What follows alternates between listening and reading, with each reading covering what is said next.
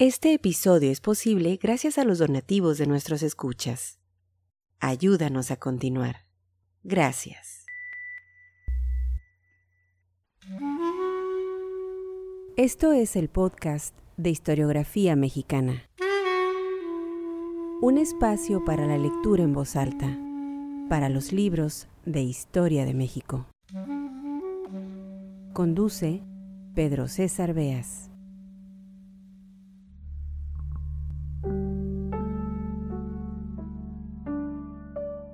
Sean bienvenidos al podcast Historiografía Mexicana. Sabemos bien que ustedes, nuestros amables escuchas, disfrutan los episodios dedicados a intercambios epistolares, a diarios, a la vida íntima y menos conocida de personajes públicos de la historia de México. Así nos lo han hecho saber a través de nuestro libro de visitas disponible en historiografiamexicana.com uno de los episodios más escuchados en este podcast es el número 3, titulado Páginas íntimas, una suerte de bitácora personal de Ignacio Manuel Altamirano, en el que sin tapujos habla de sus tristezas y apuros económicos.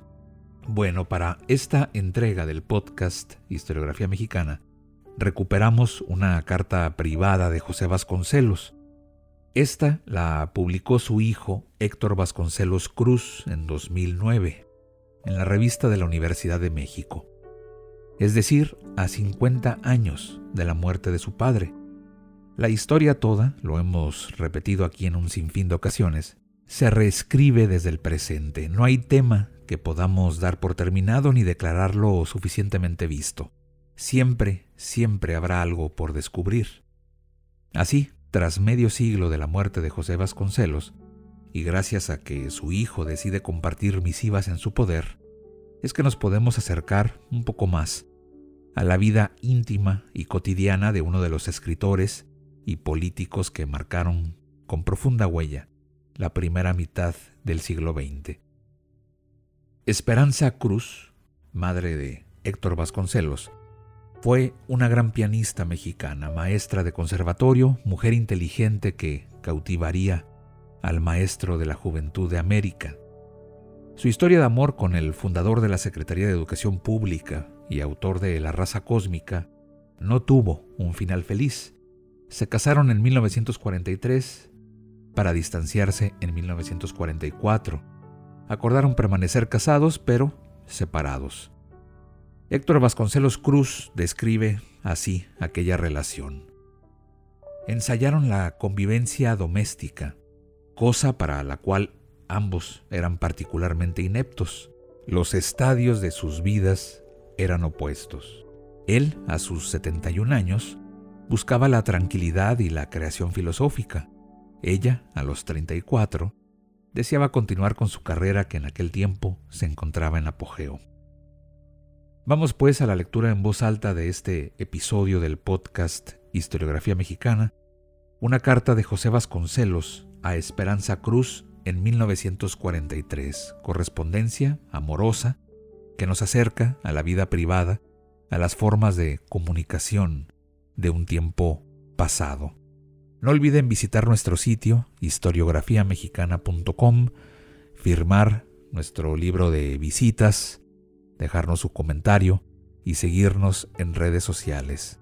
Esto es el podcast Historiografía Mexicana. Bienvenidos.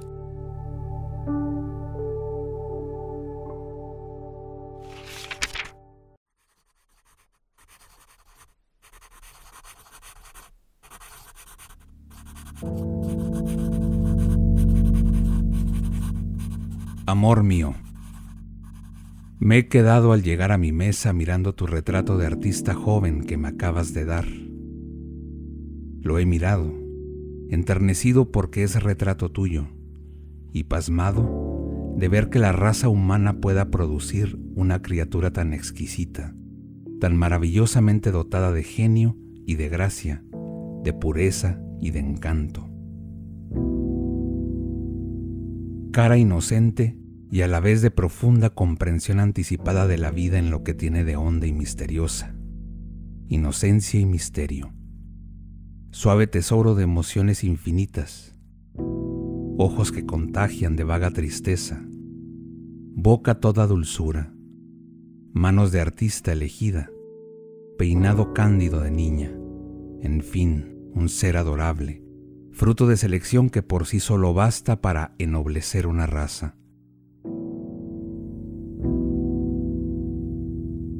Te agradezco el don de este retrato que, aunque fue un cartel para el público, yo no lo conocía.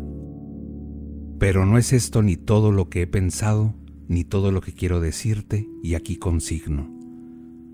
Lo que te digo es que después de tus correspondencias de esta noche, te quiero más que antes.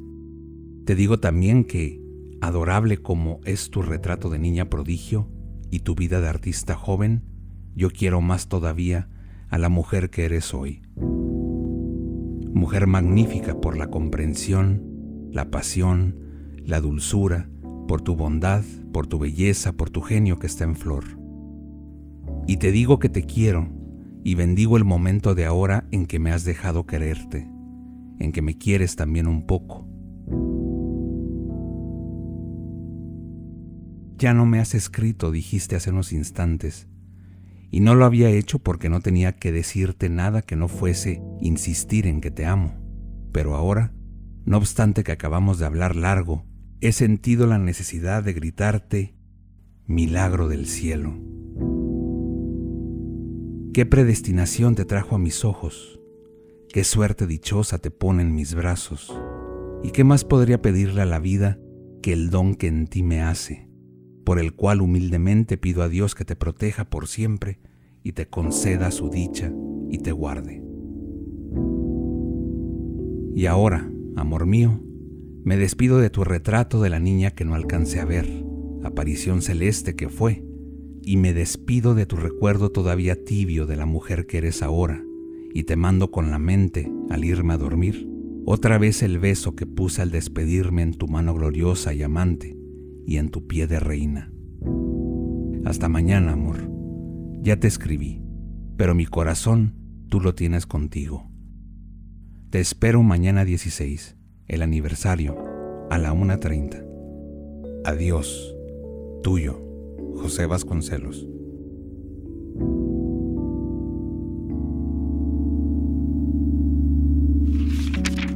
Este episodio fue posible gracias a las amables donaciones de nuestros escuchas. Al convertirte en mecenas de este podcast, fomentas la lectura y la divulgación de la historia de México. Visítanos en historiografiamexicana.com.